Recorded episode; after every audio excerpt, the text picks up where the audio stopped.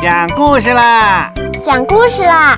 讲故事啦！讲故事啦！嘘，咿呀故事乐园，宝宝的故事小乐园。大家好，我是每天都充满活力的汪汪。今天汪汪来给大家讲故事喽，一起来听吧。是蜗牛开始的。上，作者卡特亚雷德，图。安格拉·冯·罗尔，翻译方素珍，二十一世纪出版社。有一天，蜗牛遇见一只猪。蜗牛说：“天哪，你好肥啊！想不到你的腿竟然没有被压垮。”猪说：“我就是喜欢又圆又胖啊。”猪一边说，一边很满意的看着水坑里的倒影。我的身材刚刚好，可以在泥巴里滚来滚去，而且平时我也吃得很开心啊。我很高兴我长成这样。猪一边说，一边迈着优美的舞步离开了。但是，猪一想起蜗牛的批评，就觉得很烦。所以，当他看见一只躲在森林里的兔子，他就说。喂，你真是个胆小鬼，小心哦！你每天都会过得怕怕的。哼，你乱讲！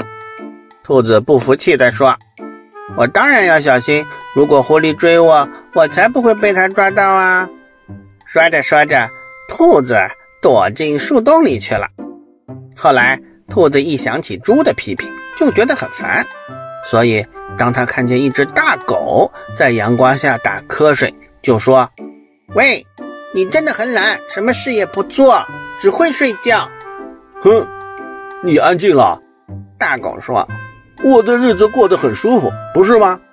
大狗又说：“我做了很多很多美梦，梦见胆小的猫咪、多汁的骨头，还有漂亮的狮子狗。”大狗说完，又闭上眼睛，继续打起了盹儿。